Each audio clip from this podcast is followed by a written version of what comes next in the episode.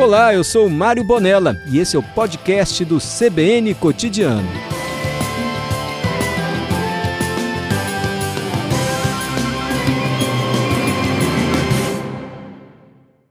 Doutor Gerson, bom dia. É, boa tarde. Boa tarde. Boa tarde para você. Para todos os ouvintes da CBN. Aqui ainda é meio, aqui, aqui já é tarde.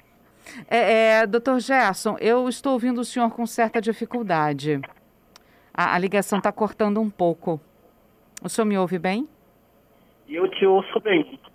É, é o senhor está no Viva Voz? É, sim. É, eu vou pedir então a gentileza para o senhor, de senhor tirar do Viva Voz, porque passa, é, é, essa interferência passa e a gente não consegue entender o senhor direito. Vai Tá melhorar bom, bastante se Viva conseguir Voz, tirar do Viva melhorou, não? Ah, melhorou 100%. É porque tá dando um eco, tudo que eu tô falando tá voltando. Vamos ver se a gente consegue acertar isso aqui na mesa também. Mas, doutor Gerson, é, vamos falar um pouquinho para o nosso ouvinte é, o que, que é a hanseníase e a importância desse teste para o brasileiro, dele ser feito no SUS? Então, é, acho que essa pergunta que você falou do que, que é hanseníase, eu acho que tem uma importância enorme. O Brasil hoje é o segundo país do mundo em número de casos de hanseníase. Olha, A gente só perde para a Índia, né?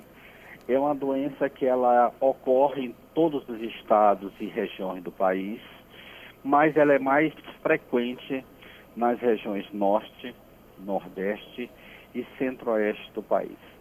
A hanseníase é uma doença é, de pele e nervos, né? uhum. é causada por uma bactéria, o Mycobacterium lepra.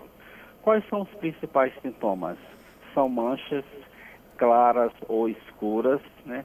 Alteração de nervo, dormências, formigamento, né? E uma alteração de sensibilidade na pele, né? Então, assim, qualquer pessoa que tiver uma mancha, que tenha alteração de sensibilidade, que não sinta dor, que não sinta o calor, que não sinta o frio, deve procurar um serviço de saúde, principalmente se for das áreas mais frequentes onde se tem hanseníase, para verificar a natureza dessa, dessa mancha, para que a gente possa ter o, o verdadeiro diagnóstico ou não da hanseníase. Porque também é uma doença que ela tem muitas doenças que se parecem com a hanseníase, como a sífilis, como a leishmaniose tegumentar americana, né? E como o próprio vitiligo, né? Então é sempre bom procurar um serviço de saúde, de preferência as unidades da atenção básica do SUS, Uhum. para fechar o diagnóstico de hanseníase. Bom, é, as pessoas têm dificuldade de perceber que elas estão com alguma área do corpo que está sem sensibilidade. As pessoas que estão à volta podem atentar para isso, falar: olha, você não está sentindo alguma coisa aqui? Procura o posto de saúde. Falta observação, diretor? Sim, porque a hanseníase é, é uma doença que, como eu falei, a gente tem essa mancha, ela não dói, ela não coça. Então as pessoas normalmente não vão procurar o serviço de saúde por conta dessa mancha. Mas ela tem algumas alterações que são importantes, né? Você perde, você perde pelos, você diminui a psoriase no lugar onde tem a mancha, né? E principalmente, né, você perde a sensibilidade para dor, para o calor.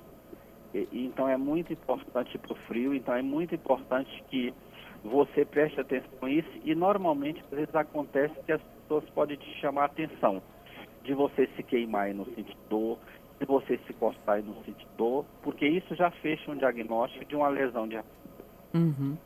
E como é que esse teste é feito? Esse teste é rápido, né? O resultado sai em quanto tempo e como é que ele é aplicado na pessoa? Então, o que acontece é o seguinte, esses testes rápidos, eles é, recentemente foram, foram aprovados pela Comissão Nacional de Incorporação de Tecnologia, o CONITEC, e hoje a gente tem aproximadamente 180 dias, ou seja, seis meses, para que a gente possa colocar esse, esse teste na rede do SUS. Esse teste, né, evidentemente, né, que nós precisamos ter clínica da doença. E o teste rápido é um coadjuvante para que a gente possa fechar o diagnóstico da doença, principalmente naquelas pessoas que têm dificuldade de saber ou dizer da sua sensibilidade. Né? Uhum. Esses testes rápidos são testes muito parecidos com aqueles com, como que a gente tem de HIV AIDS, de sífilis, das hepatites.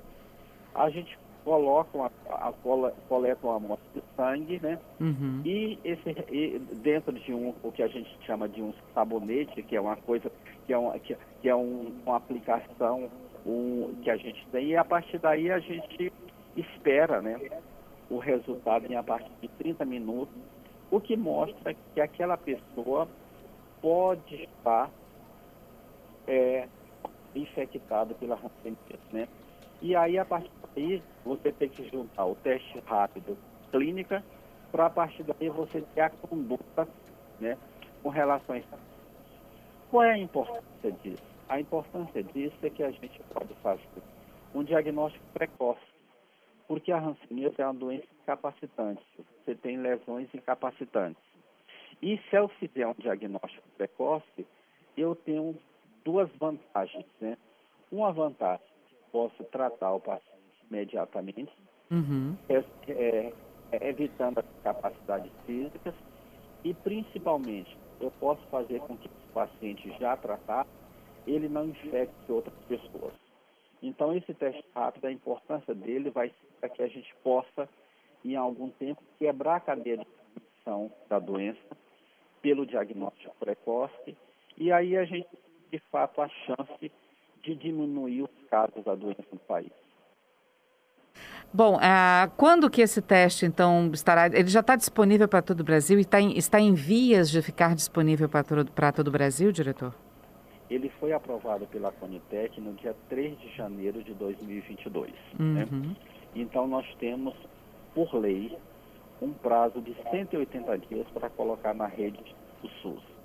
Então, o que é que a gente vai ficar? A gente já está fazendo a providenciar nas compras desse, desses testes e a partir daí, porque o que é de fato, a gente vai comprar e distribuir na rede do SUS, mas a gente não vai distribuir por distribuir, né? Uhum. Nós vamos também fazer capacitação das pessoas via EAD e várias capacitações para que as pessoas possam estar aptas a fazer o teste nos pacientes hanseníase.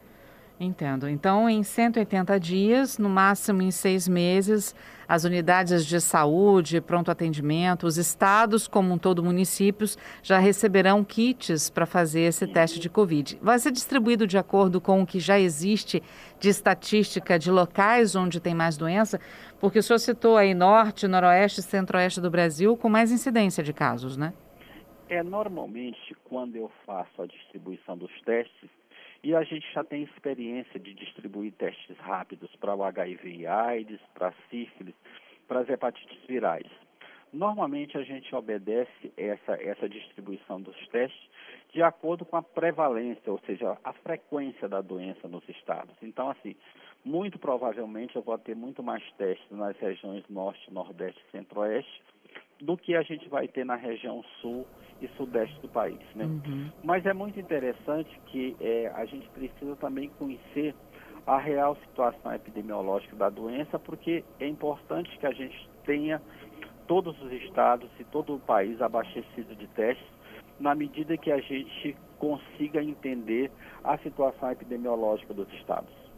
Doutor Gerson, muito obrigada, viu, por estar conosco aqui explicando esses testes rápidos para Hanseníase. Em 180 dias, a população brasileira como um todo estará então com essa com, essa, com, essa, com esse acesso, né, de forma gratuita pelo SUS aos testes. Muito obrigada, viu? Obrigado, boa tarde a todos.